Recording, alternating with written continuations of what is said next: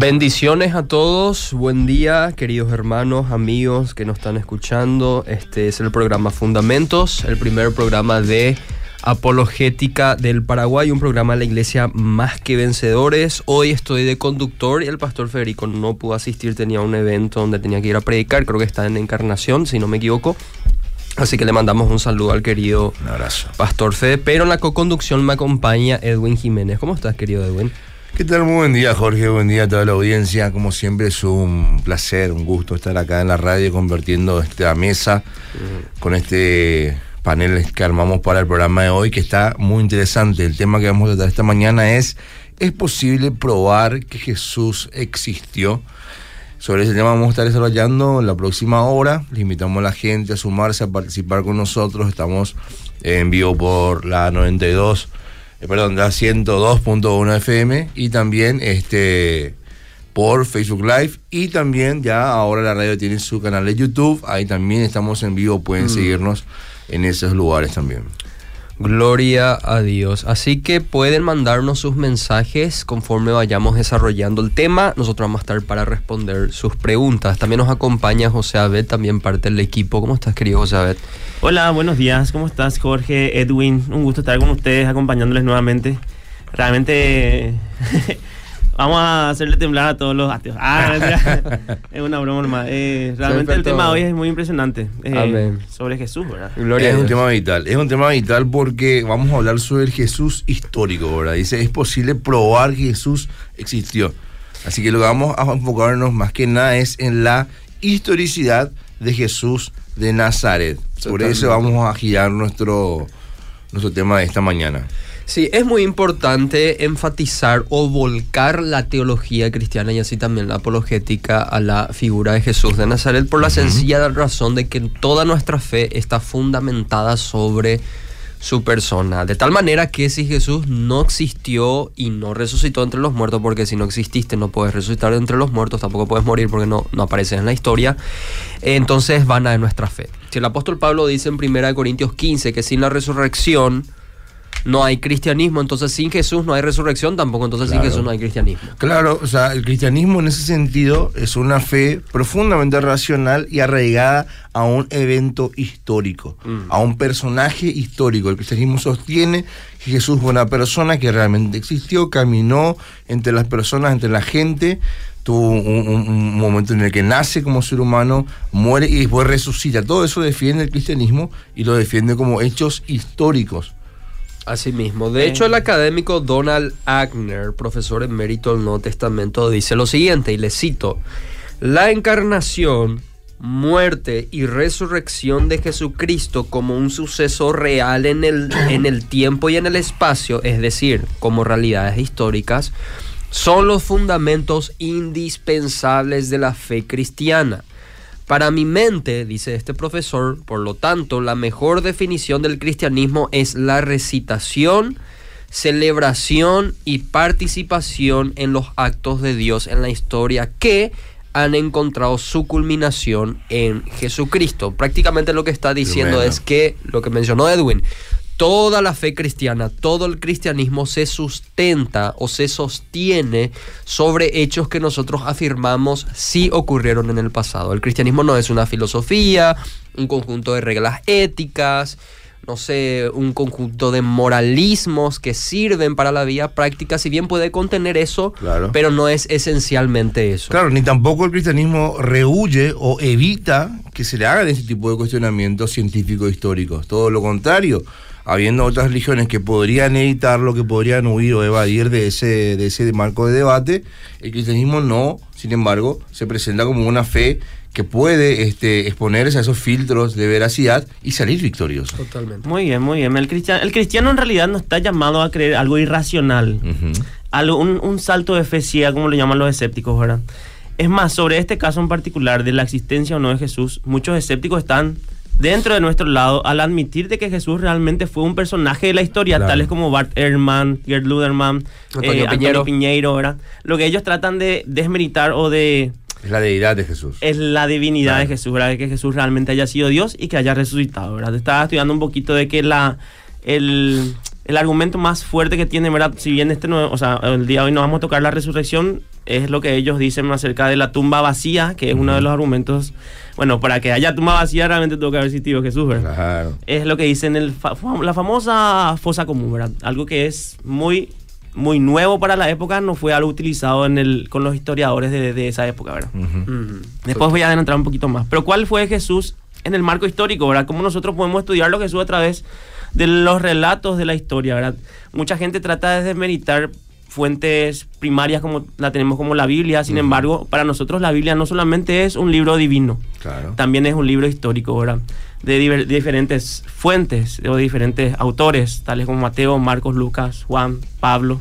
Y vamos a ir entrando a eso. Quiero recordar a la gente que estamos en vivo por Facebook Live. Ahí nos pueden estar comentando, nos pueden estar saludando, enviando sus, aportes o opiniones respecto al tema que estamos tratando. También estamos en vivo este, por la eh, página de YouTube de la radio. Y también estamos en el WhatsApp al 0972 201-400, ahí también nos pueden enviar su mensaje. Un mensaje temprano ya nos llegó. Dice, nos saludos, aprendo mucho con ustedes. Bendiciones. Susana de Luque ya prendidísima en el arranque. Bendiciones, Susana. Gloria a Dios. Avisaron también que estamos desde YouTube ahora, ¿verdad? Sí, sí, Sí, sí. ya, ya mencionó Edwin. Totalmente. Volviendo a. Este, se despertó muy animado. ¿sabes? Eh, volviendo al, al- al tema de Jesús en el marco histórico, esto es algo que la gente tiene que entender. eh, y cuando hablamos de las evidencias históricas a favor de la existencia de Cristo, tenemos que salir un poquitito del marco teológico, por así decir, del estudio bíblico y entrar en el marco de la historia como ciencia. Salimos de, las, de la teología como ciencia y nos vamos un ratito a la historia como ciencia. ¿Y cómo podríamos definir la historia? Bueno, la historia tiene que ver con eventos que ocurrieron en el pasado o sucesos que ocurrieron en el pasado real y que los historiadores intentan descubrir. ¿Cómo intentan descubrir eso? Analizando las evidencias. ¿Cuándo nace la ciencia histórica como tal? Cuando empezaron a aparecer o cuando se empezaron a desarrollar lo que hoy nosotros sabemos son las primeras evidencias. Por Claro. ejemplo, la escritura, hallazgos arqueológicos, epigráficos y cosas por el estilo. Todo eso nos sirve a nosotros o le sirven a los historiadores para ver como un como una ventana en donde podemos observar lo que ocurrió en el pasado. Nosotros no tenemos una máquina del tiempo para volver allá, pero sí tenemos evidencias que nos hablan de qué fue lo que ocurrió allá. Por ejemplo, el historiador cristiano Mike Licona dice lo siguiente en su libro sobre la aproximación histórica a la resurrección de Cristo. Dice lo siguiente, Mike Licona, no podemos retroceder en el tiempo, sin embargo los relatos del pasado existen en formas de manuscritos, artefactos y efectos. Los historiadores lo estudian e intentan volver a ensamblarlos para que la hipótesis histórica resul- resultante sirva como una ventana a través de la cual podemos echar un vistazo al pasado. En pocas palabras, tenemos tres cosas que los oyentes deben entender muy bien. En primer lugar, historia. ¿Qué es la historia? Los eventos que ocurrieron en el pasado. Muy bien. En segundo lugar, tenemos a la historia como estudio o como ciencia. Por ejemplo, Sí. los historiadores lo han estudiado. ¿Y qué es la historia como estudio o ciencia? Bueno, es la investigación para descubrir esos eventos del pasado. Y en tercer lugar tenemos las evidencias históricas. Ese vendría a ser el cómo. Claro. ¿Cómo descubrimos los eventos del pasado? Bueno, a través de las huellas que la historia ha dejado y que los historiadores analizan para conectarnos al pasado, ya sean estos escritos, artefactos, etcétera, etcétera, etcétera. Jesús tiene que entrar dentro de este marco, Claro. dentro de este paradigma. Jesús es un personaje histórico, por lo tanto la ciencia histórica puede estudiarlo basándose en esas evidencias históricas, las evidencias históricas que tenemos disponibles. ¿Qué tipo de evidencias históricas nosotros tenemos disponibles a favor de Cristo? Esa es la pregunta que tenemos que hacer. Bien, este, claro, ¿cuáles son en, dos- en- en ese sentido las fuentes históricas que apoyan, que sostienen Claro. la, la idea de que existió un Jesús de Nazaret? Te digo, te digo. Hay tres, se dividen en tres tipos de, de- de documentaciones o de fuentes. Las fuentes cristianas, ¿verdad? Las fuentes judías las fuentes paganas o seculares, que Ahí no va. tienen que nada que ver con el cristianismo ni con el- una religión en particular, sino que son fuentes, eh, ¿cómo le diría? Eh, Claro, como- aparte, aparte de lo que es la religión, que son his- historiadores Claro. eh, imparciales, ¿verdad? Imparciales con respecto a lo que están escribiendo, como por ejemplo con Helio Tácito, que fue un historiador romano, a él no le interesaba mucho la religión, solamente le interesaba plasmar lo que estaba pasando en la historia de Roma, ¿verdad? Absolutamente. De hecho, creo que las fuentes son importantes, José, ya que lo estás mencionando, porque aunque parezca increíble, existen escépticos que niegan la historicidad de Cristo y tenemos algunos escépticos acá en Paraguay, entre ellos algunos son periodistas importantes y muy conocidos que dicen que no existen evidencias históricas a favor de la existencia de Jesús.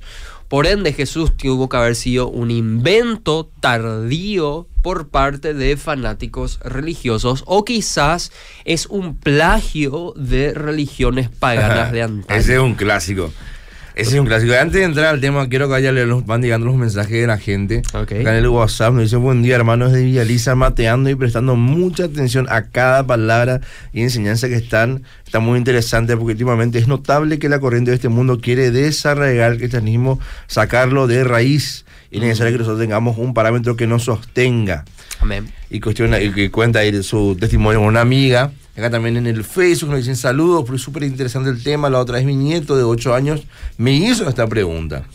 Hice una buena chuleada, creo, dice, pero ahora estoy prendidísima para tener más que decir. Gracias, bendiciones, hermano. Gloria a Dios. Así vamos a ir hablando. Entonces decíamos, fuentes cristianas, fuentes, judías, y fuentes, paganas o seculares. Paganas o seculares, wow.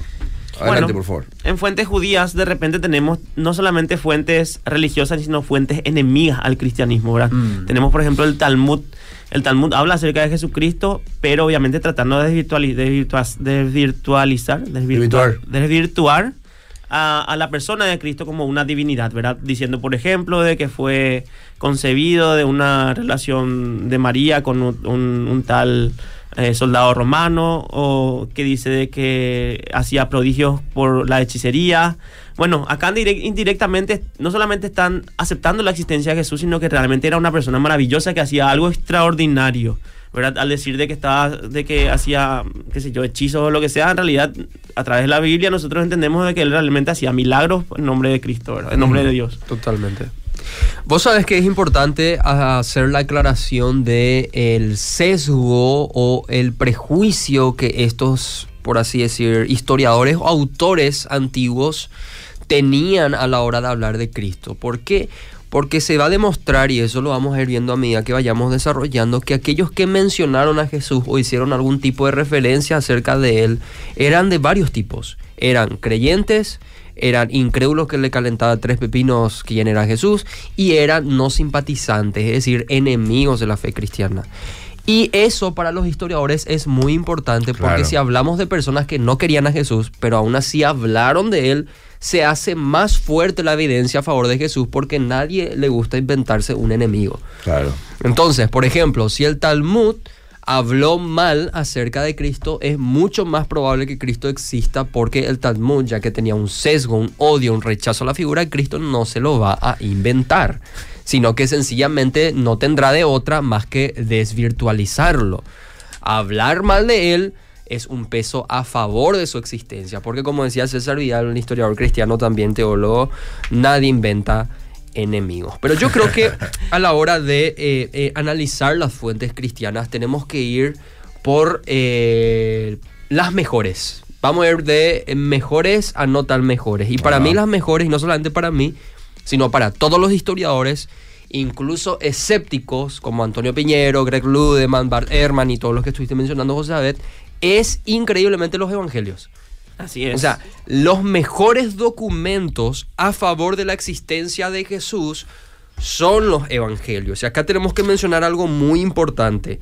Muchos rechazan a los evangelios. Mm como documentos históricos porque, dicen ellos, eran fanáticos religiosos. Y si son fanáticos religiosos, muy probablemente ellos razonan, se inventaron claro, Jesús. Pueden, pueden hablar de que carece de objetividad, básicamente. Totalmente. Ahora no, no, no son confiables. Pasa que el concepto fanático religioso, luego, por ejemplo, ya eh, despierta malas sospechas. Claro.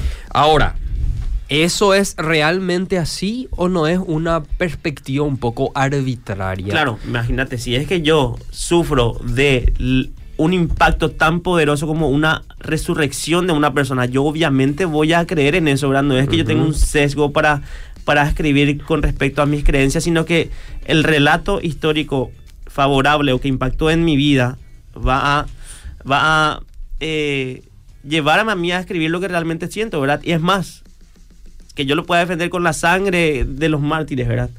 Que ellos realmente dieron su vida por lo que estaban relatando. ¿verdad? Totalmente, pero lo que te van a decir los escépticos en cuanto a eso es que eso va a despertar muchas dudas, porque obviamente si vos amás mucho algo, si vos sos muy religioso, por supuesto que vas a hablar maravillas para venderme tu religión.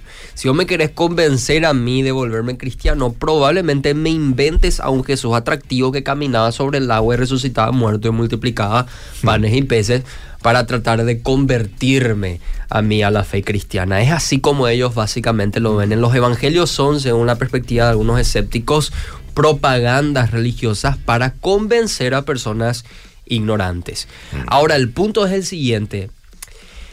En primer lugar, esa opinión está rechazada por la mayoría de estudiosos historiadores. Es decir, incluso por más de que ellos admitan que son fanáticos religiosos que quizás no eran tan objetivos en su perspectiva acerca de Cristo, en la opinión de ellos, aún así ellos entienden que sigue relatando hechos históricos o posee de alguna manera características de documentos históricos. Nosotros admitimos como cristianos que sí eran creyentes lo que escribieron los evangelios. Como dice el experto Nuevo Testamento George Ladd, dice lo siguiente. Los evangelios se escribieron por hombres de fe que pertenecían a la comunidad cristiana un no creyente no hubiera podido escribir un evangelio. ¿Por qué? Porque los no creyentes no predican el evangelio. Sencillamente por eso. Sin embargo, el que los autores hayan sido creyentes movidos por intenciones cristianas no quiere decir que sus testimonios carezcan de verdades históricas. Si alguien dice lo contrario, tiene que probarlo. Ese es el punto. ¿Qué ibas a decir, Edu? No, no, no, que... Eh, sumando un poquito lo que decía también José Abel hace rato, eh, claro, si uno lo mira en un contexto religioso moderno, puede decir, claro, inventar una religión, inventarse un Dios, inventarse una persona tan maravillosa como Jesucristo, es súper rentable, eh, van a ganar dinero, pero no es el caso de esta gente, la, gente que, que escribió los evangelios, que habló, sobre Jesús, eran personas que firmaron su, testimonio con sangre, fueron personas que este que conocieron incluso algunos de ellos de, en persona a Jesús Nazaret. Los, evangelios son, este, en su mayoría, eh, a, entre el primer siglo de, la, existencia de Jesús ya fueron escritos y son súper este, cercanos a los hechos que relatan. Totalmente, totalmente. Eh, con respecto a esto que se dice de que puede ser propaganda religiosa de la época, ¿verdad? Eh, es bastante tremendo porque no es un hecho aislado los milagros de Jesús en cuanto a la multiplicación de panes, peces, eh, caminar sobre el agua, etcétera, sino que fue un compendio en conjunto con la resurrección. Y si es que ellos realmente querían desmeritar la resurrección, hubieran arrancado ahí de raíz, ¿verdad? Tal como lo hizo el periodista eh, McDowell, ¿era? El del caso de Cristo. Lee Strobel. Lee Strobel, Lee Strobel, perdón. George McDowell también otro... Otro, otro apologista. Apologista ahí tremendo, ¿verdad? Lee Strobel, desde una perspectiva atea, escéptica, queriendo desmeritar el cristianismo, obviamente. ¿Por dónde empiezo? No va a empezar por caminar sobre el agua, va a empezar sobre la, la resurrección, ¿verdad? Tratando de desvirtuar eso, ¿verdad? Totalmente. Y lo que hizo fue llevar a cabo una investigación que se hizo libro, que se hizo película, o sea que lo pueden ver, no hay ninguna excusa. Y creo que está en Netflix, ¿verdad? O por lo menos en YouTube va a estar. Eh, entonces, eh, el tipo descubre realmente de que es una compilación de evidencia muy grande, ¿verdad? Mm. Eh, la, la evidencia acumulativa al respecto de la existencia de Jesús luego es impresionante y con respecto a su resurrección sí que también, ¿verdad? Totalmente. El caso particular de Lee Strobel era que él no podía negar la existencia de Jesús. Entonces intentó lo máximo que pudo eh, desvirtuar la resurrección, decir que por lo menos no resucitó. El punto es lo siguiente, queridos amigos y queridos oyentes tenemos que admitir que los autores eran cristianos, categóricamente. Estamos en fuentes cristianas, no se olviden. Ahí quiero mencionar algo, ¿verdad? Que de repente no siempre lo fueron. Tenemos, por ejemplo, Santiago, que era el hermano escéptico de Jesús, y que incluso Flavio Josefo menciona acerca de su existencia histórica y de su muerte, ¿verdad? Cómo murió. O sea, Flavio Josefo no es solamente una fuente histórica para la existencia de Jesús y de algunos hechos que pudo haber hecho, vale la redundancia, y sino que también menciona otros aspectos de su vida, ¿verdad? Como Santiago y también como Pablo, que era un religioso enemigo acérrimo de la fe, ¿verdad? Que incluso estuvo presente en la muerte de, de ¿cómo se llama? Eh, eh, Esteban. Esteban, Esteban, Esteban. Y después se convirtió al cristianismo, obviamente, por haberse se encontrado con el Jesús resucitado. Ajá. Eso nomás quería agregar. Punto importante. Pero añadiendo a la parte, a la, a la, objeción de que eran fanáticos religiosos, querían vendernos su religión para convencer, tenemos que entender lo siguiente. Los autores evangelistas nos proveen una interpretación cristiana, si se quiere llamar así, del Jesús histórico, pero de ningún modo una interpretación basada en un Jesús inexistente. Mm. Es verdad que cada uno hace un llamado a la fe, pero no sin sostenerse sobre cosas que realmente ocurrieron en la historia. Ciertamente ellos buscaban persuadir, pero basándose en verdades históricas, no en mitos fantasiosos. Recordemos que Lucas, el, tercer evangelio, dice lo siguiente, en Lucas capítulo 1, versículo 1 al 4, que su intención era proveer una investigación basada en rigores. Si nosotros leemos Lucas capítulo 1, versículo 1 al 4, no sé, Edwin, si vos tenés ese texto, ¿qué dice Lucas capítulo 1, versículo 1 al 4 no, suena tan religioso. El, de memoria debería saber.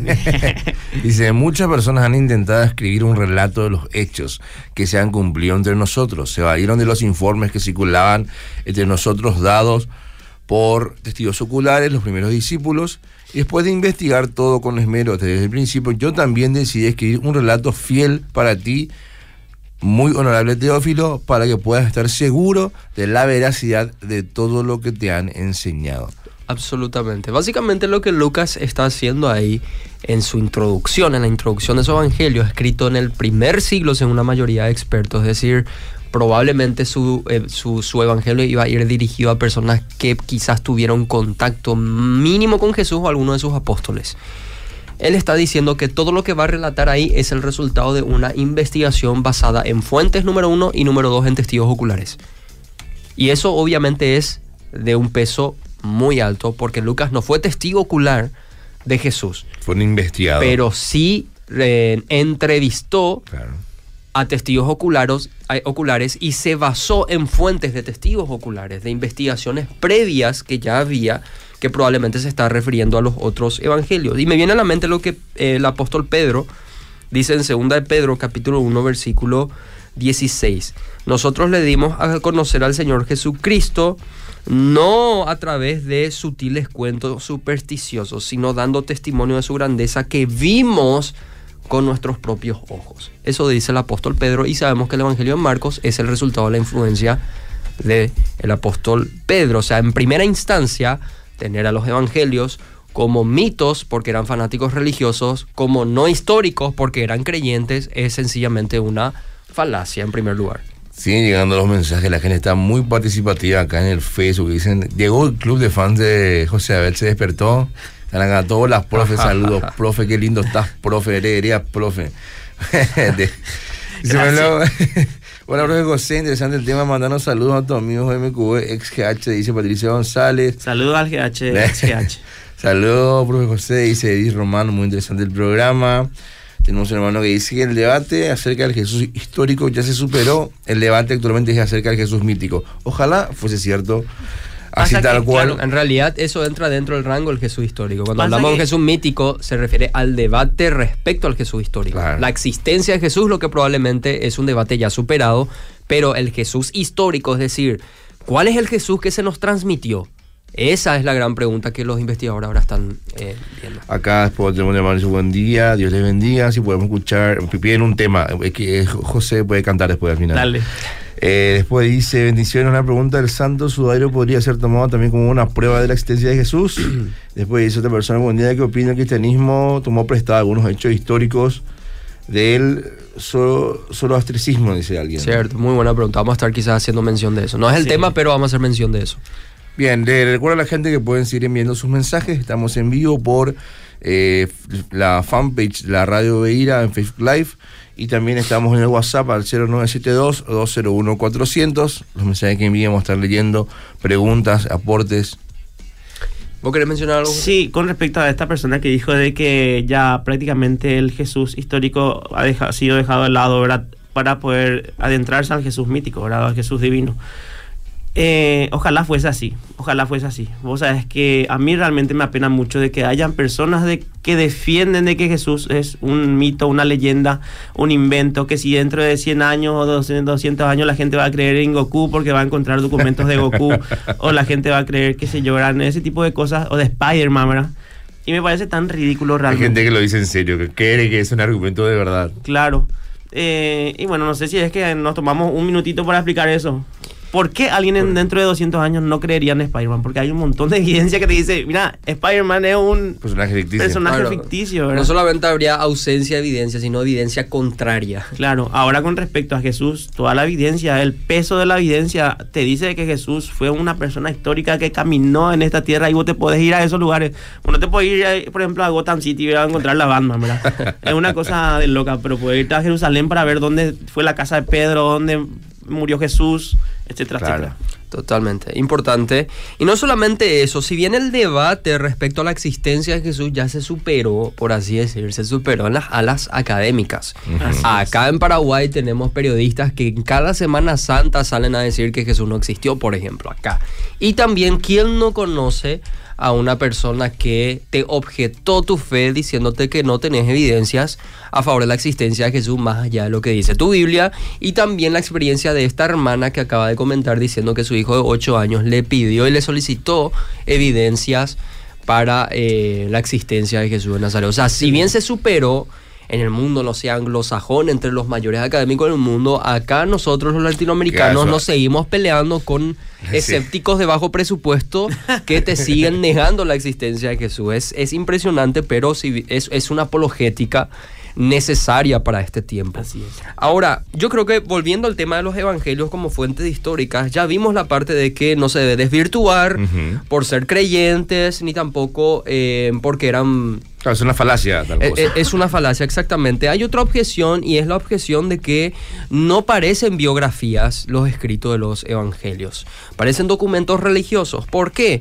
Porque a diferencia de las biografías que nosotros hoy conocemos, que se caracterizan por ser ordenadas, documentadas, fechadas, minuciosas, que no obvian detalles, etcétera, etcétera, etcétera.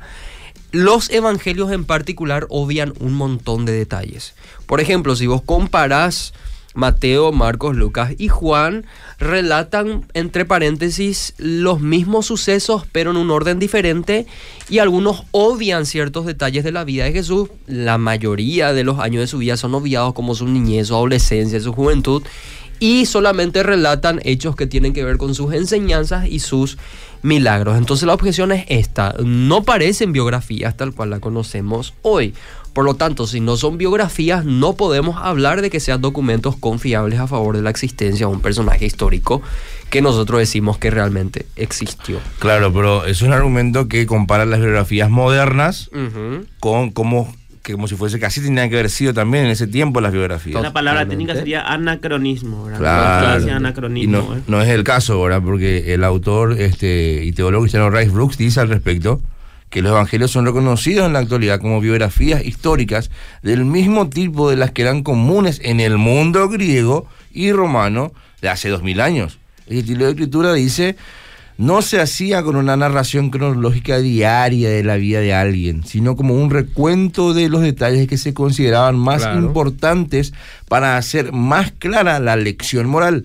El hecho de que sean biografías este, des- desecha la pe- especulación de que fueron escritos en la forma de leyendas o de mitos, dice el autor y este, el teólogo cristiano Rice Brooks. Totalmente. Y añadiendo a eso también Mike Licona, historiador cristiano, dice lo siguiente. El mismo hecho de que ellos, los evangelistas, decidieran adoptar las convenciones biográficas grecorromanas para contar la historia de Jesús indica que su preocupación principal era comunicar que lo que escribían sucedió en la vida real. ¿Qué quiere decir eso?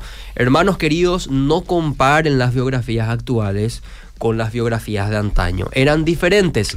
El énfasis de las biografías de antaño no eran los detalles de la vida de un personaje histórico real, sino más bien su filosofía y sus hechos considerables. Es decir, lo que enseñó, su moralidad y ética y algunos hechos significativos respecto a su persona. Y es exactamente eso lo que encontramos en la figura histórica de Jesús de Nazaret. Se centran en sus enseñanzas, obviamente no podemos esperar que el bebé Jesús enseñe algo todavía, pero sí de un Jesús adulto y también se centran en sus milagros y sus hechos y particularmente el hecho más significativo para nosotros los cristianos, la muerte en la cruz y la resurrección de entre los muertos. El resto a los evangelistas no les importaba tanto porque no eran, por así decir, relevantes. Es decir, un académico agarra los evangelios hoy día, no importa si es creyente o no, un académico, un estudioso, lee los evangelios y automáticamente va a decir, esto cumple con todos los estándares para hacer una biografía en los tiempos antiguos. Porque así eran las biografías de Alejandro Magno, de muchos de los Césares, que no relatan tanto su nacimiento. Y si lo hacen es porque quizá fue bastante milagroso su nacimiento, como el nacimiento de muchos Césares o de muchos, por así decir, faraones egipcios. Y también relatan sus enseñanzas y sus hechos maravillosos. Así eran las biografías antes y así mismo son los evangelios. Totalmente, y de hecho que los evangelios tienen también, como bien decía, este, una de las frases que habíamos leído, tenían también una intención de dar, hacer más claras lecciones morales. Y eso también puede llegar a ser de alguna manera como una suerte de crítico argumento en contra. Alguien puede llegar a decir que bueno, que las verdades históricas y, y, las intenciones teológicas del texto pueden llegar a contraponerse o que pueden llegar a ser enemigas, pero no es el caso. No tiene por qué ser así. Que, que, alguien intente persuadir no quiere decir que se esté mintiendo. Absolutamente. porque alguien intente convencerte de algo o, enseñarte algo no quiere decir que ya es una mentira por el simple hecho de, eso. Totalmente. El teólogo académico Raúl Saldívar, analizando los evangelios, dice lo siguiente, que ellos se centraban en primer lugar en la credibilidad histórica y en segundo lugar en la importancia teológica. Y estos dos, dice Mike Licona, no tienen que ser mutuamente excluyentes. Alguien puede tener una intención teológica, es decir, hablarte de Dios, predicarte el Evangelio, tratar de persuadirte y convencerte, pero el hecho de que haga alguien eso no quiere decir que te esté mintiendo. Eso puede ser completamente factible, sustentado con la credibilidad histórica. Es decir, yo te quiero convencer a vos, Edwin, de que Jesús es el Hijo de Dios, el Mesías. ¿Y cómo lo voy a hacer? Te voy a mostrar el peso histórico que tiene. Porque de lo contrario quizá uno te convenza, no sos tonto. Así también los antiguos, las personas en la época de los evangelios, quienes recibieron los evangelios no eran personas tontas. Si los evangelistas decían Jesús existió y resucitó entre los muertos, ellos no le iban a creer en primer lugar. Ellos iban a tratar de ver las evidencias porque, híjale, me estás llamando a creer algo demasiado sobrenatural. Me estás llamando a mí a abandonar mi fe ya sea grecorromana o judía, me estás llamando a que cambie absolutamente todo. Híjole, tiene que ser bastante significativo lo que me vas a decir y tiene que tener mucho peso de convencimiento tu argumento. Y bueno, eso fue lo que ocurrió en el pasado y evidentemente no podían resistirse a las evidencias que proveían los evangelistas y los predicadores de antaño. Así es. y bueno, estamos ahora mismo en el tema de las fuentes este, bíblicas, ¿verdad? Y para ir cerrando esto porque tenemos otros, otros tópicos más, podemos hablar con lo que bien dice Maglicona, ¿verdad? Que mientras los eruditos mantienen diferentes actitudes hacia los evangelios canónicos, reconocen su valor histórico. En eso hay un este acuerdo general. Dice más, de hecho, cuando se trata del Jesús histórico del cristianismo primitivo, muchos y quizás la mayoría de los eruditos afirman que los evangelios canónicos son nuestras mejores fuentes, incluso a pesar de sus dudas. Así es, o sea, Querido oyente, si vos no crees que los evangelios son fuentes históricas a favor de la existencia de Jesús, en primer lugar, no tenés argumentos para sostener eso. Y en segundo lugar, estás en contra de la mayoría de expertos que quizás tienen mejor formación que vos y que nosotros que estamos hablando acá. Ese es el punto. Sí, llegando los mensajes, la gente dice, buen día, bendiciones, muchas gracias el programa, gracias por los tres grandes maestros. Ah, atentamente escuchando y aprendiendo. Gloria a Dios, qué bendición. Después dice alguien buenísimo, escéptico, de bajo presupuesto. Escuchando desde Vallemín. Pues dice, acá alguien dice a mi hija en la escuela le dicen niñito Jesús, pero yo le explico que no es niñito, que es Señor Jesús. Y le digo que tiene que, le digo que tiene que defender su fe. Ella tiene seis años, dice. Gloria a Dios. A ver si en Facebook también. Dice, quédense todo el día demasiado a gusto escuchar las bendiciones de Argentina. Y dice Carmen Centurión, bendiciones, mi hermana. No, demasiado. Te imaginas que tenemos que desayunar todavía. José, a veces tiene que despertar. Yo, yo, quiero recomendar el libro de Michael Licona, La resurrección de Jesús, un nuevo acercamiento historiográfico. Y también el libro de Gary Habermas, de ah. Evidencia a favor del Jesús histórico, que creo que hay compilaciones gratuitas a través de la página Veritas Fidei de Chris Dupont. Y hay bastante. Mike, oh, perdón, Gary Habermas lo que hace es los relatos mínimos, ¿verdad?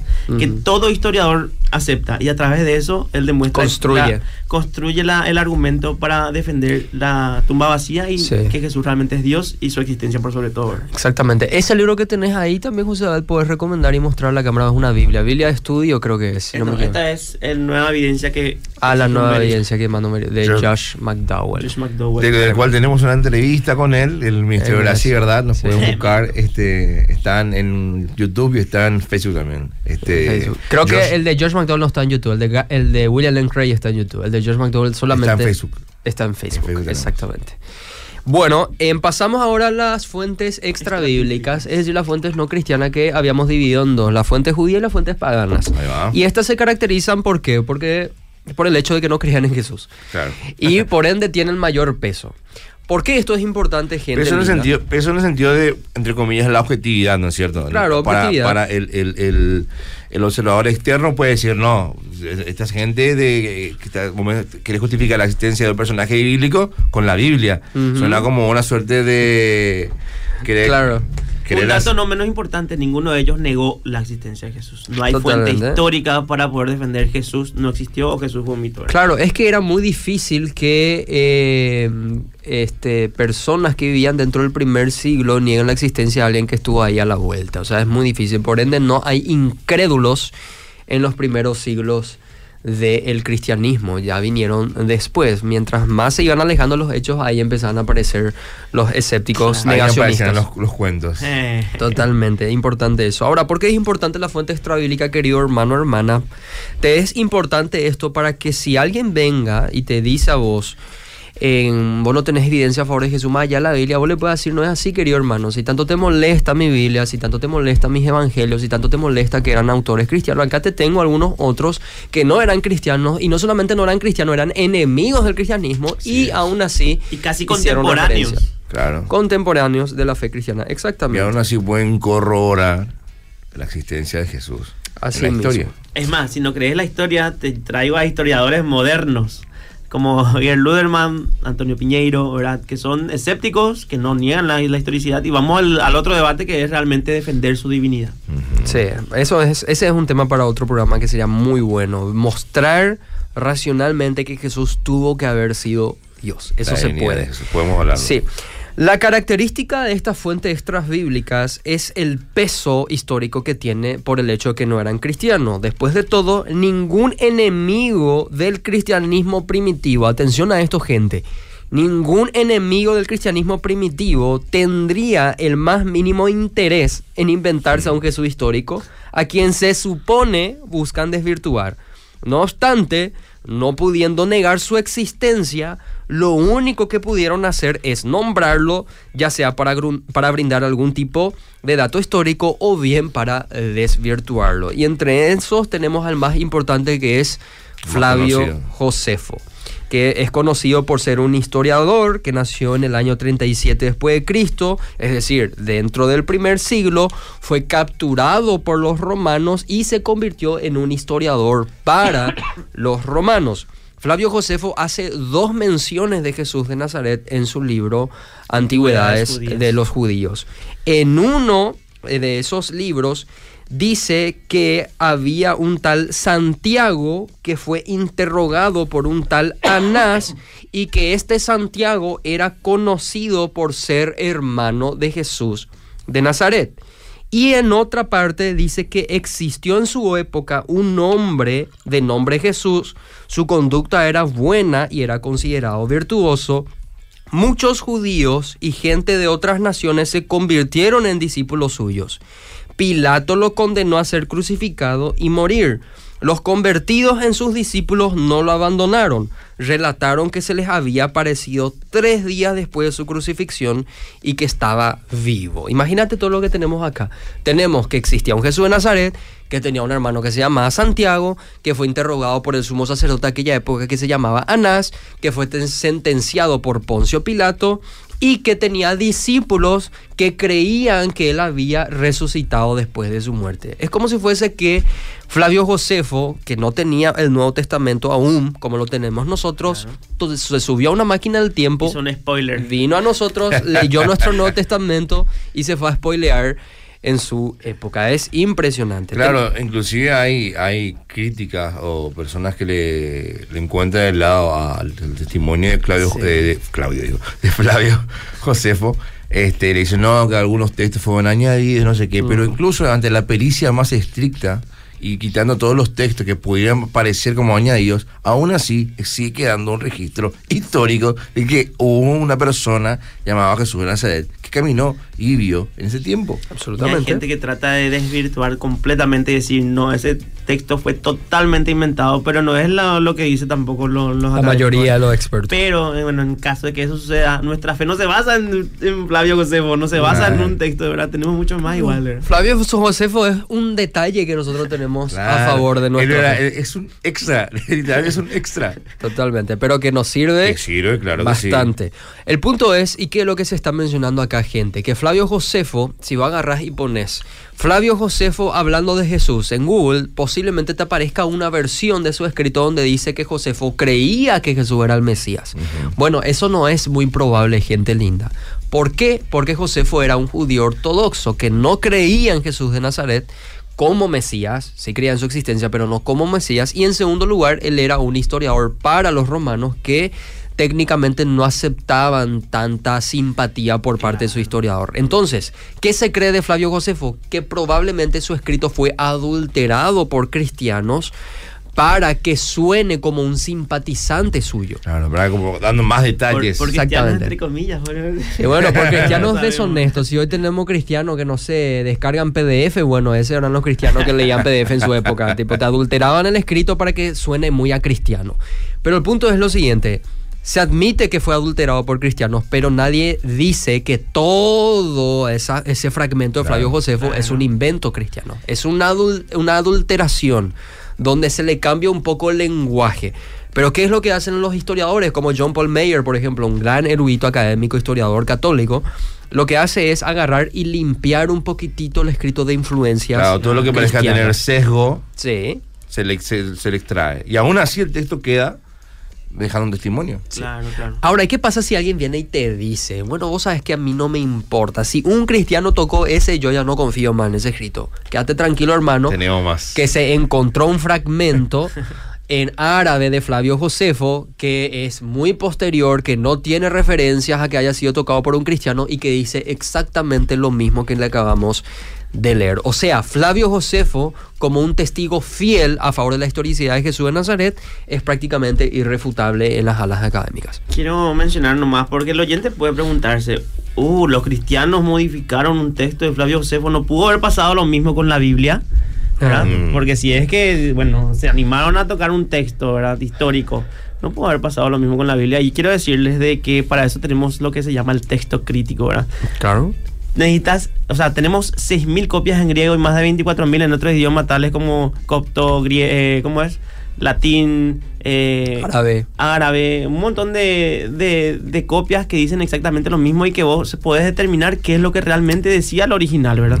O sea, necesitas a 24 mil personas que hayan de... Claro, claro, el que habrá copiado o el que habrá adulterado habrá sido el dueño de una imprenta ahí eh, muy antigua, no sé, pero eh, evidentemente no, no, no, no, tiene sentido asumir eso. Aparte que hay muchos otros argumentos por la confiabilidad bíblica también. Que también es otro programa. Exactamente, otro programa, pero que se menciona, por ejemplo, en el libro Obrero Probado que tenemos más que mencionar, donde se habla de la confiabilidad bíblica.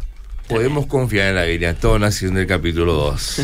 Tremendo el libro, Obrero aprobado. Aparte, Flavio Josefo, ¿a quién otro historiador o a quién otro autor clásico tenemos que Tenemos, por ejemplo, acá alguien que ya envía en el WhatsApp, nos envían ya dice, el historiador romano Cornelio Tácito, en el año 100 después de Cristo al relatar el incendio de Roma, dice, se imputó a los cristianos que toman su nombre de Cristo, el cual durante el imperio de Tiberio había sido condenado a muerte por, Por el Poncio. procurador Poncio Pilato. Tácito, Anales y después todos los datos de cuando lo escribió. In- ¿verdad? Interesante. ¿verdad? De que la existencia de Jesús está citado. Dios mío. o sea, Cornelio Tácito hizo una, una, una referencia bastante interesante que nos ayuda, nos ayuda a los cristianos realmente Sí. a entender de que la expansión del cristianismo se debió a la persona histórica que fue crucificado por fulano de tal hora. Antes no decía en, en fecha 31, 25 de diciembre. lo Claro, no es un policial. Claro, sino que en- al no tener ese tipo de fechas lo databan mediante quién era el gobernante de esa época, ¿verdad? Claro. Y hace bastante un- una aplicación ahí histórica, metódica acerca del evento de la crucifixión de Jesús. O sea que también cumple con el requisito de que menciona que Jesús existió. Y menciona a los cristianos también. Y que murió, ¿verdad? Porque Claro. si existió realmente tuvo que haber muerto. Ahora, Exactamente. nosotros Y, lo que murió por mano de Poncio Pilato. Tremendo.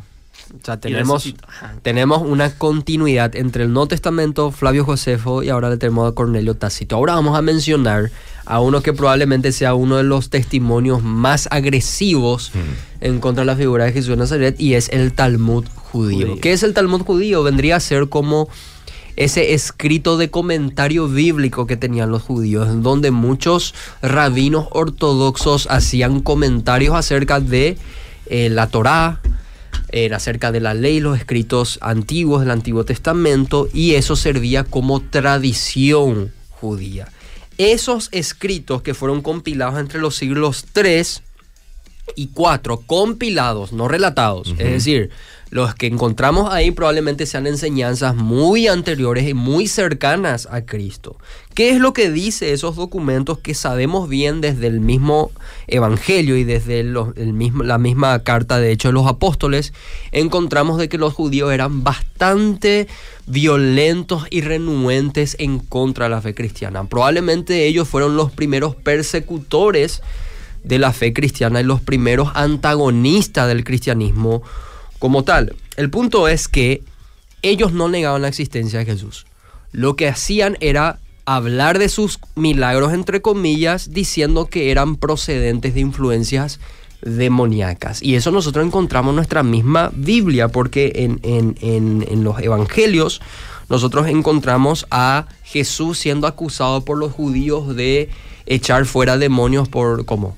Por el poder Por- de Belcebú Claro. el rey o el príncipe de los demonios. Y esa fue la acusación que se le dio también a Jesús cuando él fue sentenciado frente a los sumos sacerdotes de la época, que él echaba demonios con la ayuda de demonios y hacía milagros con la ayuda de demonios. O sea, lo que está escrito en el Talmud judío, por más que suene mal y sea una ofensa, entre comillas, hacia Jesús de Nazaret, tiene una continuidad con los evangelios. Pero también tenemos otra cosa muy importante respecto a esto. Y es que no solamente el Talmud habla de estas acusaciones, sino también lo encontramos en el apologista Justino Mártir del siglo II, quien debatiendo con un judío que se llamaba Trifón, si no me equivoco, un judío, él dijo lo siguiente, ustedes condenaron al Mesías, esto dice Justino Mártir, ustedes condenaron al Mesías, le dieron por mago y lo hicieron morir en un madero. ¿Qué está haciendo Justino Mártir? Está mostrando o evidenciando la acusación común y clásica de la época por parte de los judíos. ¿Y cuál era? No que Jesús no existió, sino que aparentemente hacía milagros, solamente que por el poder de los demonios. Y a esto le añadimos algo más, gente linda, y es que no podía negar que Jesús era milagroso a los ojos de sus espectadores. Eso es bastante llamativo. Y Antonio Piñero, que es un agnóstico español, que se le considera el gran experto del cristianismo primitivo y del Jesús histórico, dice lo siguiente, los milagros a favor de Jesús de Nazaret no son hipótesis históricas, son hechos históricos. Esto no lo está diciendo un creyente, gente linda, lo está diciendo un académico escéptico. Antonio Piñero no cree que Jesús sea Dios, él no cree que, el cristianismo sea verdad, él no cree que Jesús resucitó entre, entre los muertos, pero sí está admitiendo que por lo menos a los ojos de sus espectadores, Jesús era conocido por hacer milagros, por exorcizar, echar fuera demonios y por realizar sanidades bastante sorprendentes para la época. Y eso es muy interesante. nos tiene que llamar la atención esta figura singular de la historia llamado Jesús de Nazaret. Era conocido por hacer milagros. Muchos quizás eran conocidos por hacer milagros, pero no hasta el punto de que hoy día fuentes independientes e incluso historiadores no cristianos lo admitan y no tengan nada que hacer en contra de él. Acá nos envió un mensaje a una persona y dice, buen día, excelente el estudio de los acontecimientos. Y hace un comentario, que el Talmud es la ley oral judía. Y nos manda saludos de la ciudad de Capiatá, nos está escuchando un saludo, mi hermano querido. Qué bendición que nos estés escuchando. Y bueno, por último, creo que con este ya vamos terminando. Tenemos leves alusiones más a Jesús y sus seguidores que generalmente son se dan en términos hostiles. Y ahí le tenemos al, senador romano Plinio el Joven, el historiador Suetonio, a Talo, al filósofo anticristiano Celso y a los sirios Marabar de Sarapión y Luciano de Samosata. Todos han sido autores que escribieron entre el siglo I y el siglo II, muy cercanos al Jesús histórico y a los testigos del Jesús histórico. Si hubiese sido un invento fantástico religioso, ellos lo hubieran sabido. Ah, y con toda seguridad se hubieran valido de eso para desvirtuar a la fe cristiana, que era la intención que ellos tenían. Es decir, si la intención de ellos era reventarla a la fe cristiana y se sabía que Jesús era un invento y no había ningún testigo acerca de su persona, eso era lo primero que iban a decir, gente linda. Iban a decir, ustedes los cristianos están basando sus fe en alguien que ni siquiera existió. No hay registro alguno ni evidencia alguna a favor de Jesús de Nazaret, pero no hicieron eso. Quiero agregar algo más que por ahí nos, casi nos olvidamos, el grafito, de Alexa, Menos. Yo quería hablarle, ah. tenía casi, mi, favorito siempre va a ser el grafito de Alexa Menos, porque es, probablemente la representación más temprana que tenemos de Dios, de, o sea, de Jesús, digo bien, este, en una cruz, ¿verdad? No creería que una imagen de nuestro Señor, este, la primera imagen que tendríamos de él sería una imagen hermosa, hecha con amor, pero todo lo contrario. una burla. Fue hecho en forma de burla hacia una persona que se llamaba Alexa Menos, probablemente, y este lo muestran, ¿verdad? Adorando a una persona en, una cruz con una cabeza de asno, ¿verdad? Mm. Es una burla hacia la fe, pero sin embargo deja un registro también de que había personas, los cristianos, también de la persecución que sufrían y este del registro de la crucifixión de Cristo. La fecha aproximada entre el 85 y 95, imagínate. Y no dice de que o sea, deja una constancia también de que... Fíjate que, totalmente, fíjate que es tan importante eh, la evidencia de Alexa Menos ¿Por qué? Porque no solamente se muestra la existencia de Jesús y de sus seguidores y del desarrollo del cristianismo primitivo, sino que se evidencia que los cristianos primitivos creían que Jesús era Dios. Ahí ya quedan descalificados los testigos de Jehová, por ejemplo. O sea, los testigos de Jehová no existían en el primer siglo porque son una secta moderna que niegan que Jesús haya sido Dios, pero no va en concordancia con las evidencias que tenemos antiguas. en el primer siglo Jesús ya era reconocido por sus seguidores como Dios. ¿Por qué? Porque el grafiti decía, Alexameno adora a su Dios y había un hombre crucificado con la cabeza de un asno. Eso muestra, obviamente, es una burla, pero ¿qué está evidenciando? Que los cristianos adoraban a Dios, a un Dios crucificado. Y yo digo amén a eso, gloria a Dios. y Nuestro Dios fue crucificado. Claro, y un testimonio también que siempre hemos recibido críticas y persecuciones por nuestra fe. Y lo importante es que nosotros nos mantengamos fieles, firmes. Amén. Es tan gloriosa esa imagen que de, de, Alexa Menos, ustedes pueden buscar en internet, gente, Alexa Menos adora a tu Dios, y ahí te va a salir el, el graffiti. ¿Por qué? Porque se hacen estudios bíblicos sobre esa imagen y hoy día nos edifican a nosotros. Y nosotros damos gloria a Dios por la persecución, que aún así el cristianismo resistió y que gloria a Dios, nuestro Dios, en, valga la redundancia, fue crucificado por amor a nosotros. Eso no existe en ninguna otra religión. Así que lo que fue malo en el primer siglo, una burla por así decir, hoy nos edifica y nos fortalece todavía más. Eso solamente lo hace Dios.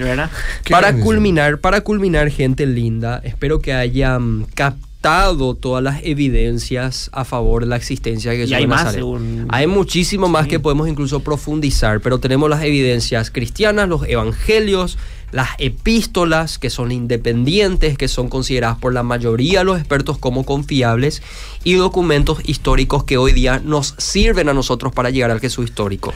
Y también tenemos fuentes extra bíblicas. Y termino con esto para redondear. Si se agrupare todas las evidencias disponibles, encontraremos a un Jesús histórico que armoniza muy bien con lo expresado en el Nuevo Testamento y la tradición cristiana. Pues todas afirman de un modo u otro que Jesús sí existió, que realizó milagros, que tenía un grupo de seguidores bien conformado, que murió ajusticiado por los romanos con la participación de Pilato, que fue proclamado como Mesías y la creencia temprana de que era Dios y que había resucitado de entre los muertos. Por lo tanto, por más que se insista y se niegue la existencia de Jesús, eso no lo hace desaparecer de la historia. Gloria a Dios. ¿Alguien quiere decir algo para ir Yo para cerrar, cerrando?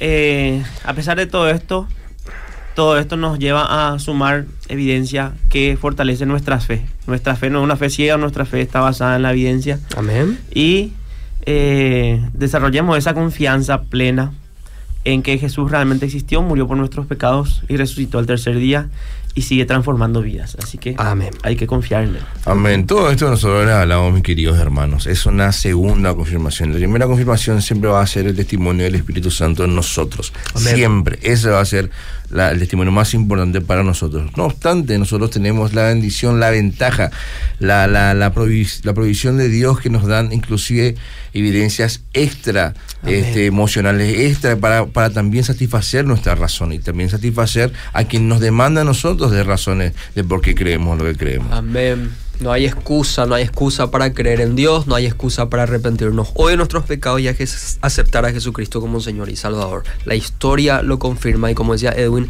el testimonio interno del Espíritu Santo también. Bendiciones, gente linda. Nos vemos el próximo sábado con un programa. El próximo sábado va a estar con nosotros Brian Alvariño. Lindo programa nos un espera. capo. Así que bendiciones, gente linda. Nos vemos. Chao, chao, bendiciones.